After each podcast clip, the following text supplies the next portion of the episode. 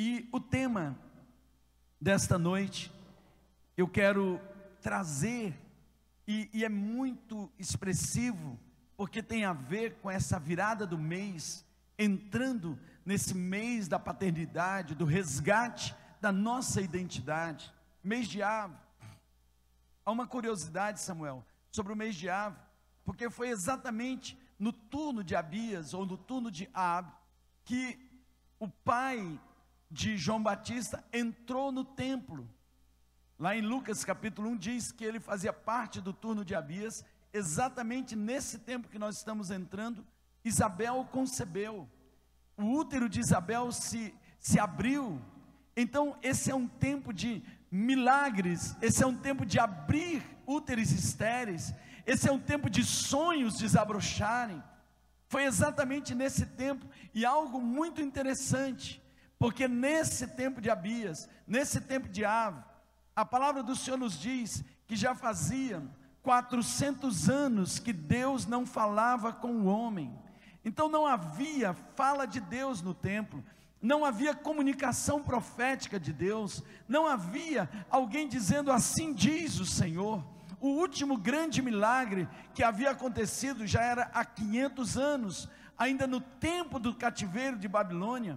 Então, era muito tempo, era muito tempo que Deus silenciou. E por que Deus silenciou? Deus silenciou porque o povo virou as costas para o Senhor. Deus silenciou porque o povo passou a escutar tantas outras coisas. Deus silenciou porque os filhos perderam a identidade. Deus silenciou porque os filhos passaram a seguir outros deuses. Deus silenciou por conta disso tudo. Porém, agora, naquele turno, aquele turno de ou de Abias, que é nesse tempo que nós estamos entrando. Gabriel, o arcanjo, enviado da presença de Deus, lá naquele lugar, aonde Zacarias já tinha entrado tantas vezes, e nada acontecia. É incrível porque a religiosidade ela é uma repetição de práticas que não tem expectativa. Então hoje eu quero falar para você que talvez tenha vivido a, a, sua devoção sem expectativa. Porque porque talvez Deus silenciou em algum momento na sua vida. Eu quero hoje proclamar que você não é um acidente. E Deus tem propósitos e planos com você. E chegou o tempo de romper o silêncio. Chegou o tempo de romper aquilo que lhe impedia de ver, de vivenciar os milagres de Deus. Gabriel disse para Zacarias: Eu assisto na presença do Senhor e ele me mandou aqui. Eu estou rompendo, eu estou rompendo um tempo, porque existe, existe tempo determinado para cada propósito, o Kairós de Deus. Nós estamos entrando nesse Kairós. E eu creio que essa noite é uma noite de desabrochar, é uma noite de milagres. Quantos creem que esse é um tempo de milagres?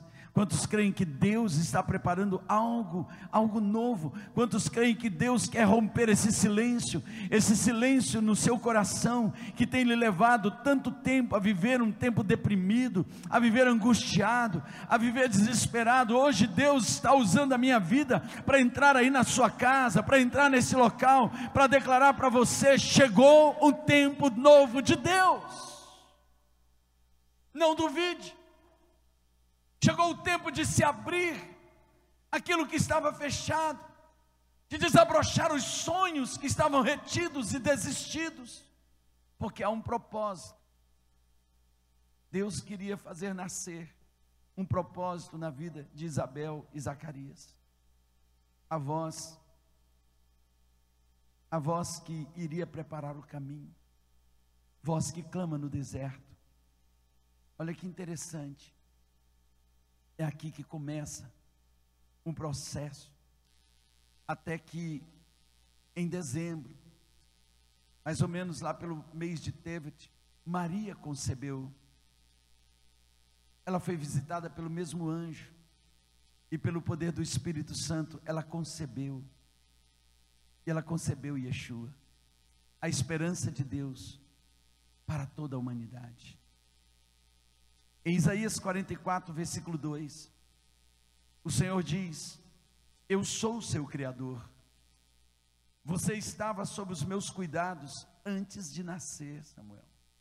Uau! Antes de você nascer. Você consegue entender isso?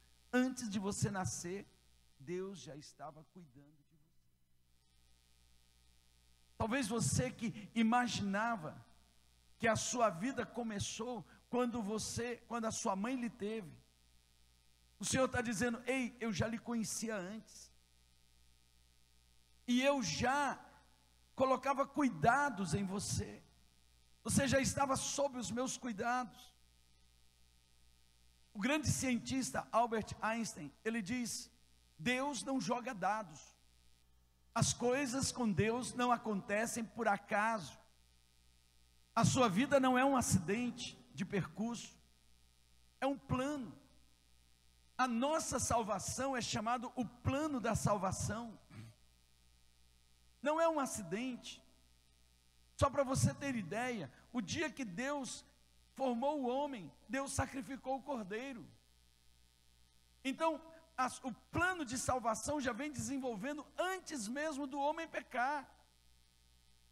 Deus já vinha desenvolvendo, nada acontece por acaso. Deus não joga dados. A sua vida não é um acaso. Você não está ao, ao sabor da sorte. Você está nas mãos do Deus Todo-Poderoso, aquele que é o seu Pai, aquele que diz: Ei, antes de você nascer, eu sou o seu Criador. Antes de você nascer, eu já estava cuidando de você. Deus é Pai dos Espíritos. Ele já havia criado você. Quando Deus, ele fala que ele é criador, ele está falando de algo muito antes de se manifestar. Quando Deus, ele é formador. Ele está falando da sua vida, da sua natureza. Ele está falando de cada um de nós dentro de uma perspectiva diferente. Dentro de uma perspectiva muito grande. Então, eu quero que você entenda nessa noite, o seu nascimento, ele não foi um erro. O seu nascimento não foi um infortúnio. Sua vida não é um acaso da natureza. Muito antes de ser concebido por seus pais, você foi concebido em Deus, dentro de Deus.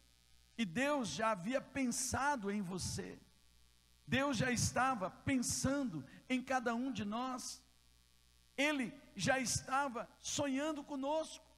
O salmista no Salmo 138, versículo 8, ele diz: O Senhor cumprirá o seu propósito para comigo. Você pode declarar isso nessa noite? Deus cumprirá o seu propósito para comigo. Porque você está vivo, porque Deus quis criá-lo. O seu nascimento é uma exigência para o propósito, e ninguém pode impedir isso.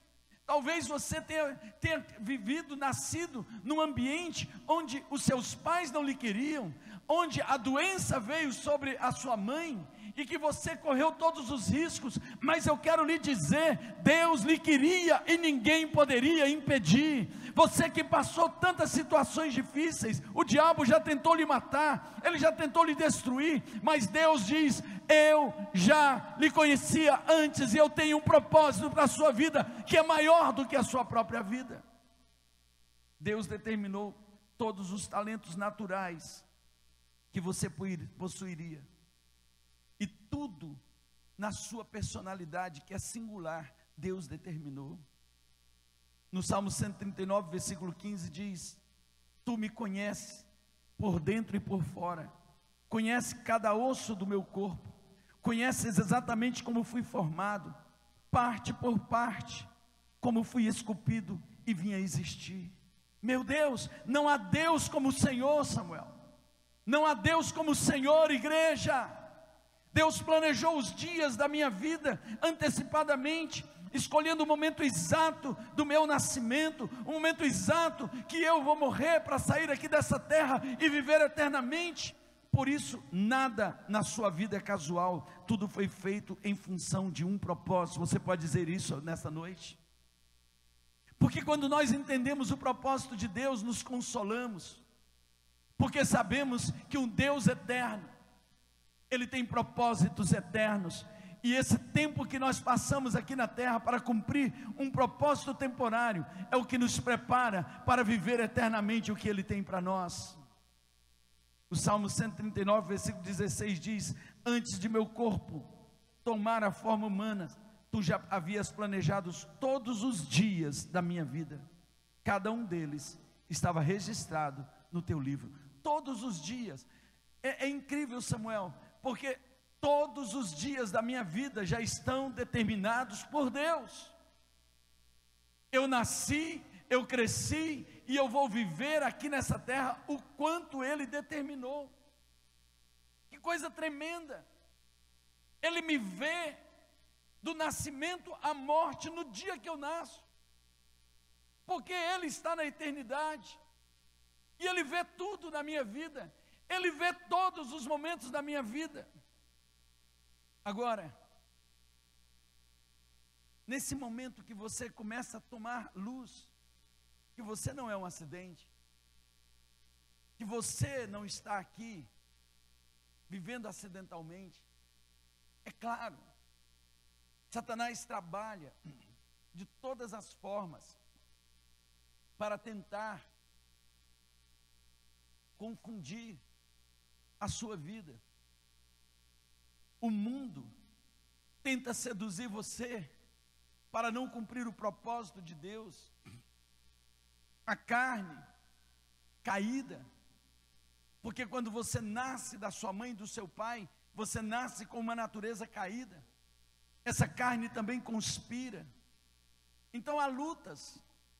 O mundo, a carne e o diabo trabalham contra. Chegam momentos que você fica perplexo, fica angustiado, mas em momentos como esse, o Senhor ele vem trazendo essa revelação de que você não é um acidente, que Deus tem um propósito específico para a sua vida. Como você deve reagir diante dessa verdade?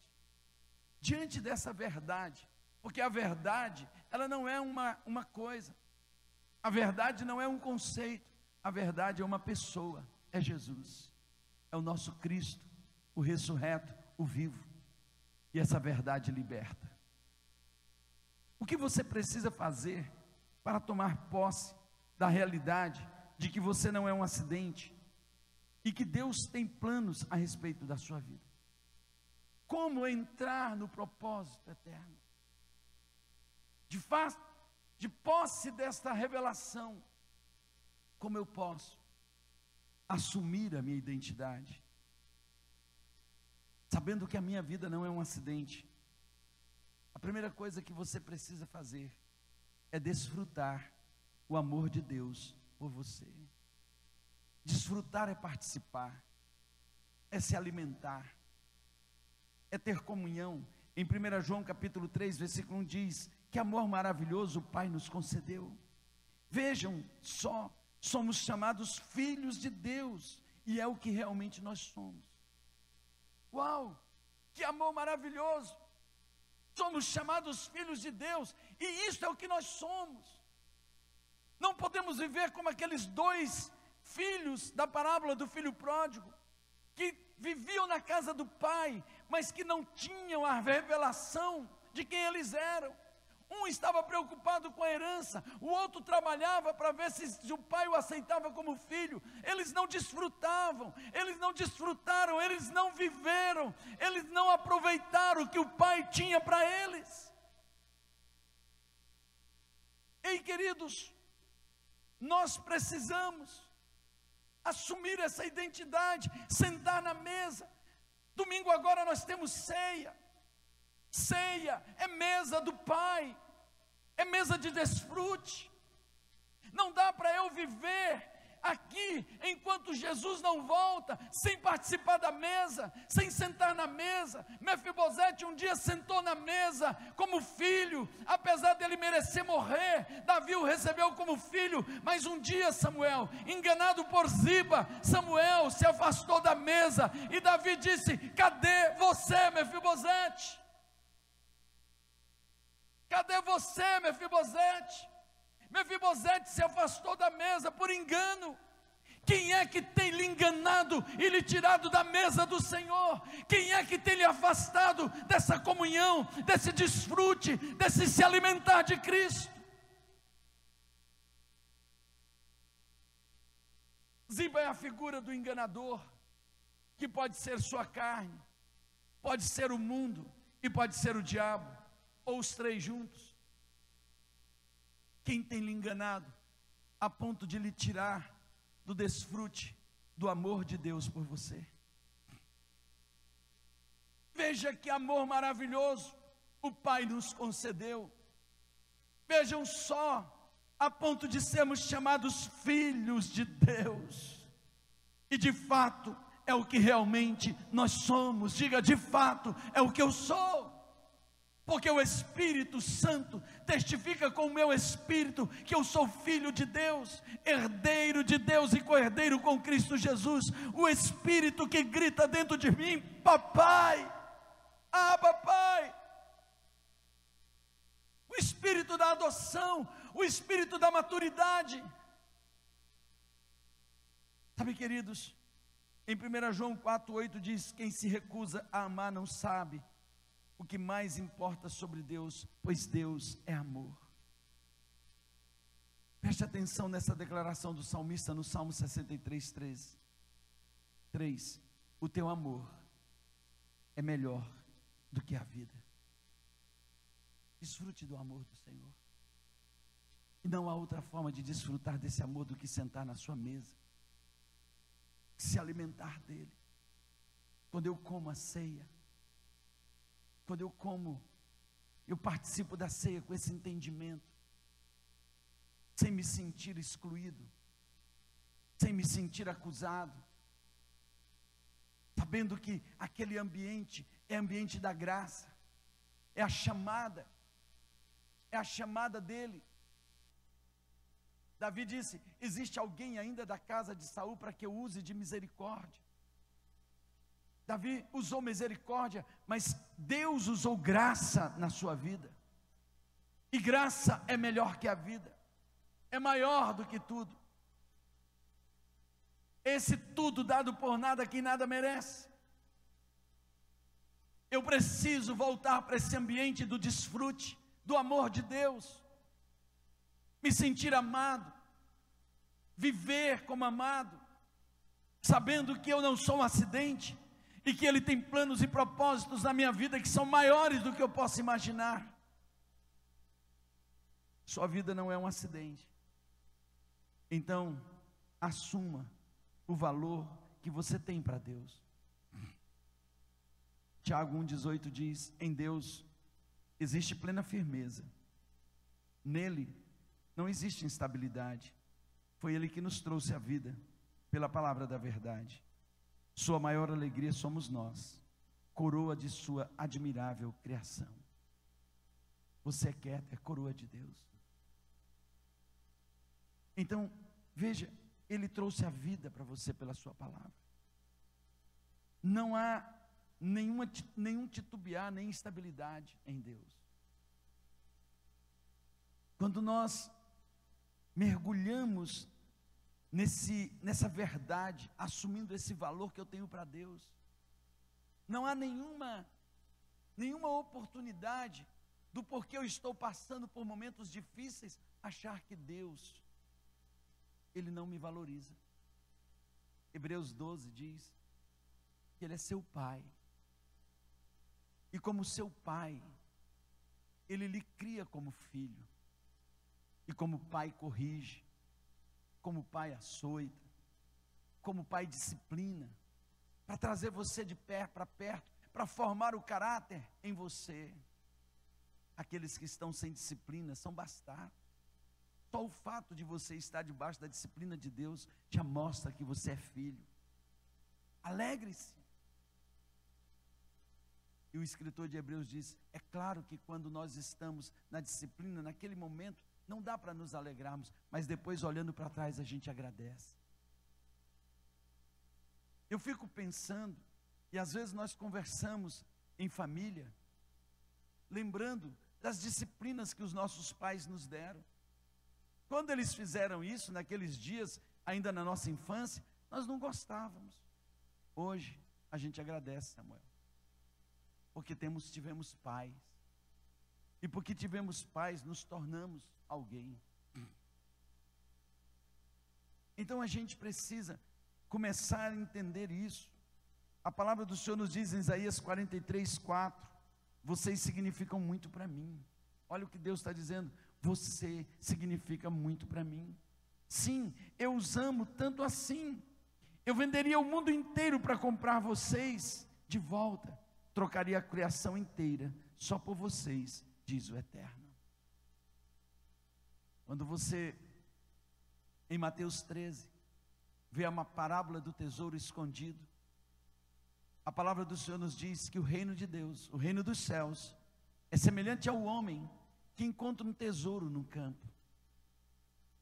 E ele vai e volta, e ele vende tudo o que tem para comprar o campo por causa do tesouro. Ele não pode pegar o tesouro se não comprar o campo. Mas ele vende tudo por causa do tesouro. Quando Ruth chegou nos campos de Boaz, Boaz disse: Ruth, eu não posso te redimir, porque tem um que está um parente remidor que está na frente. E quando Boaz foi até aquele parente, ele diz: Estão aqui os campos de Elimeleque. Resgata eles. E aquele parente remidor disse: Vou comprar, vou resgatar. Só que Boaz diz: O dia que você resgatar o campo, você tem que levar Ruth com você. Aquele parente remidor disse: Eu não quero.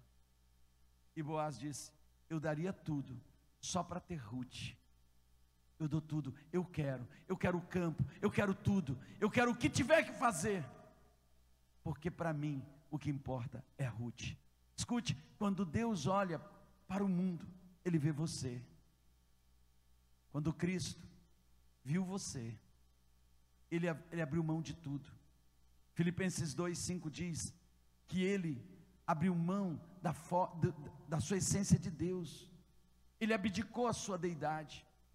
Ele vendeu tudo. Sabe o que é vender tudo? Ele abriu mão de ser Deus para se tornar homem, para se tornar o parente remidor seu e meu. Porque ele viu o tesouro. Ele viu o tesouro no campo e esse tesouro é você. Esse tesouro é você. Esse tesouro somos nós. Ele não podia pegar o tesouro sem comprar o campo, então ele compra tudo, e ele está dizendo: Ei, eu trocaria toda a criação só por você. Que coisa tremenda!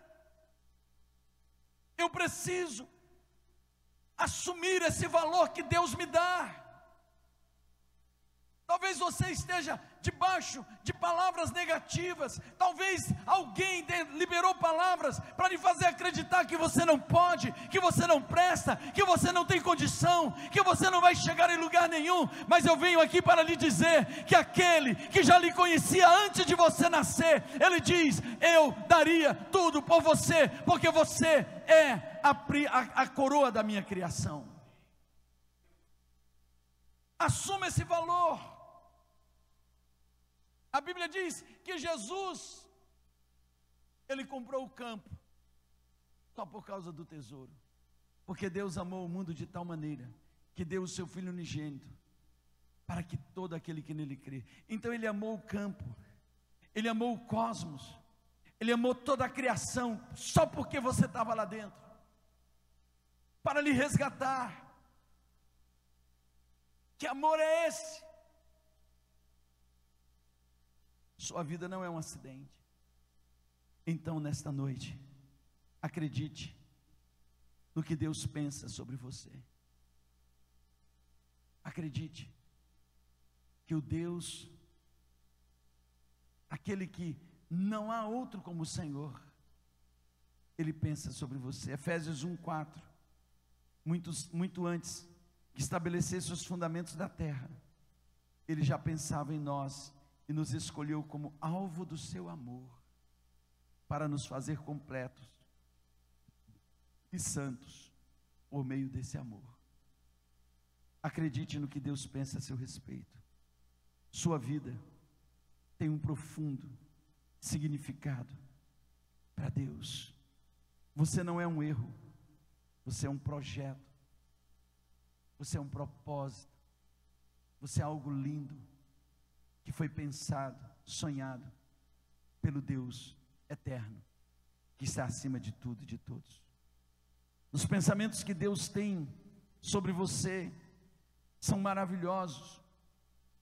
E Ele tem projetos maravilhosos para a sua vida, e são incríveis. E você precisa acreditar nessa verdade hoje. Os pensamentos de Deus sobre você e os seus projetos maravilhosos para você são incríveis. E você precisa acreditar nessa verdade. Você crê nessa verdade. Assuma isso hoje. A palavra de Deus nos diz em Jeremias 29, 11: Sei o que estou fazendo. Essa tradução é linda, ela diz: Já planejei tudo, e o plano é cuidar de vocês, não os abandonarei. Meu plano é dar a vocês o futuro pelo qual anseia. Na NVI, essa mesma tradução diz: Porque eu, porque sou eu que conheço os planos que tenho para vocês, diz o Senhor. Planos para fazê-los prosperar e não lhes causar dano, plano de dar-lhes esperança e um futuro. Eu gosto dessa tradução, porque ela fala de esperança e um futuro, não é um futuro de esperança, não, é uma esperança e um futuro. Deus tem planos para você. Acredite que Ele pensa o melhor sobre você. A sua vida não é um acidente. Então viva como filho e como filha amada de Deus. Como filho, filha madura, amada. Não fique como aquele irmão do filho pródigo, dizendo: Te servi a vida inteira e tu nunca me deste um, um cabrito para me alegrar com meus amigos. O pai disse: Filho, é como se o pai estivesse dizendo: Ei, deixa eu te lembrar, tudo é seu. Você trabalhou para ser. Você não precisa trabalhar para ser. Ei, deixa eu falar algo para você. Você não precisa trabalhar pela sua eternidade, você só precisa tomar posse. Porque foi Jesus que pagou o preço pela sua salvação.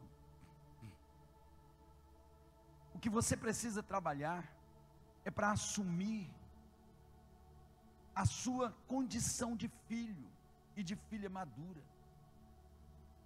Desenvolver os dons e talentos que Deus já te deu. Viva como filho amado e amada de Deus. Romanos 12, 3 diz: o único modo de nos entendermos é pelo que Deus é, é pelo que Ele faz por nós, não pelo que somos e fazemos por Ele. É o que Ele faz é o que ele faz, é pelo que ele é. Em 1 João 3,1 diz: Vejam como é grande o amor que o Pai nos concedeu, que fôssemos chamados filhos de Deus, o que de fato nós somos. Uau, como é maravilhoso saber que você e eu somos filhos amados de Deus, mas também como é maravilhoso viver como um filho amado. Uma coisa é saber, outra coisa é viver como Samuel. O nosso grande desafio é viver como filhos. É viver como filhos. Uma das coisas mais lindas que eu vejo no meu filho que ele não tem dúvida de quem ele é com relação a mim.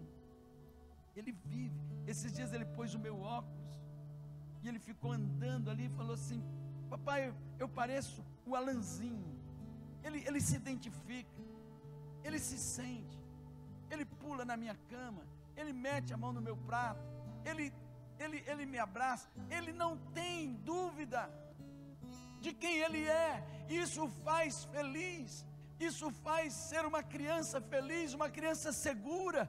E eu quero nesta noite dizer para você: se jogue no colo do seu pai, do nosso Aba, coloque a mão no prato dele, comece a viver, porque isso vai lhe trazer segurança, isso vai lhe trazer com alegria. Viva, viva esta realidade de que você é filho e filha amada de Deus que você não precisa mendigar, que você não precisa ficar mendigando, tentando fazer para merecer, tentando viver por merecer. Ei, você é filho e é filha amada dele.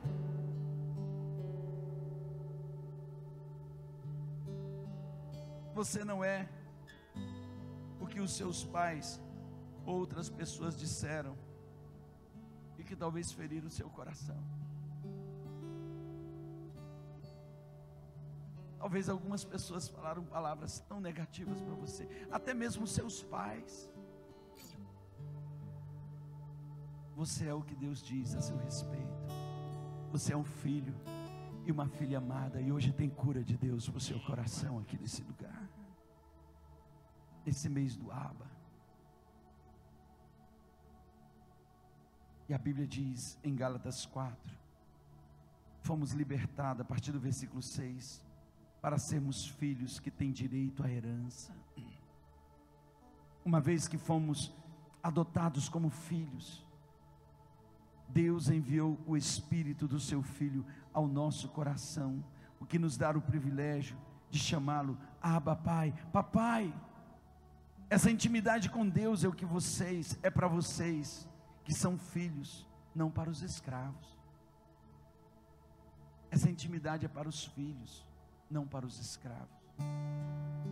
E como filhos, são também herdeiros com pleno acesso à herança. E eu quero concluir. Se não houvesse Deus, todos nós seríamos um acidente. Hoje de manhã nós estávamos orando, eu, Benjamin e a priminha dele, e ele dizia: Você sabe o que é a teoria do Big Bang? Da grande explosão? E a prima dele falou: Não sei, ainda não. Ele falou: Quando falarem disso para você, diga: Eu não creio, porque eu sou fruto da criação de Deus. Uau, que coisa tremenda. Meu Deus, o meu filho de oito anos estava dizendo: Ei, estão tentando dizer que eu sou um jogo de dados, que eu sou um acidente. Não creiam nisso. Eu sou fruto da criação de Deus. Eu fui formado pelas mãos do meu Criador. Sabe, queridos, há um Deus que o fez por uma razão, e a sua vida tem um profundo significado.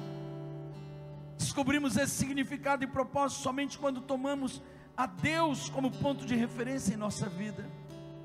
Você não é um acidente, você é quem é por uma razão. A sua vida, Romo, tem uma razão. Você faz parte de um plano muito maior. Muito maior. Talvez os seus pais, os meus pais, Samuel, nunca imaginaram. Eu nunca imagino o que Deus preparou para o Benjamin. É muito maior. É muito maior. Você teve o privilégio de ser criado à imagem e semelhança de Deus e está sendo moldado por Ele para viver como seu filho amado. Sua vida tem um propósito na terra. Então, em nome de Jesus, desfrute o amor de Deus por você. Assuma o valor que você tem para Deus. Acredite no que Deus pensa sobre você e viva como filho e filha amada de Deus. Me chame Yeshua Hamashi, em nome do Senhor Jesus, o Cristo ressurreto. Receba no seu coração. Hoje tem cura de Deus aqui nesse lugar. Tem cura de Deus entrando aí na sua casa. Em você. E chegou um momento de pensar que não tinha sentido mais a vida. E viver estava doendo a ponto de você pensar em tirar a sua vida, deixa eu lhe dizer algo. Venha desfrutar desse amor. Você não é o que falaram para você. Você que perdeu o sentido da vida porque foi abandonado, porque foi rejeitado por um namorado, por uma namorada, por alguém que você amava. Deixa eu lhe dizer, a sua vida tem um propósito, e o seu propósito não é cair nas mãos de qualquer um que tenta lhe desvalorizar. O seu propósito é cumprir a vontade daquele que sonhou com você. Hoje volte para esse amor, volte para ser curado. Você não é o que disseram que você é, você é o que ele diz que você é, você é o que a Bíblia diz que você é. Deus diz: Eu tenho sonhos, eu tenho propósito, eu é quem sei os planos que tem a respeito de vocês. Você não está vivo por acidente. Você não está vivo porque o médico foi bom, você está vivo porque o médico dos médicos estava lá para te salvar, porque ele tem propósito com a sua vida. Você está aqui porque ele mandou os anjos dele te livrar de acidente. Sabe quando você passou por aquele acidente e não lhe aconteceu nada? É porque o anjo dele estava lá e o anjo do Senhor acampa-se ao redor daqueles que o temem e o livra, porque naqueles dias o diabo achava que poderia colocar um fim na sua trajetória, mas a sua trajetória tem o tamanho do que Deus decidiu, o tamanho do que Deus definiu.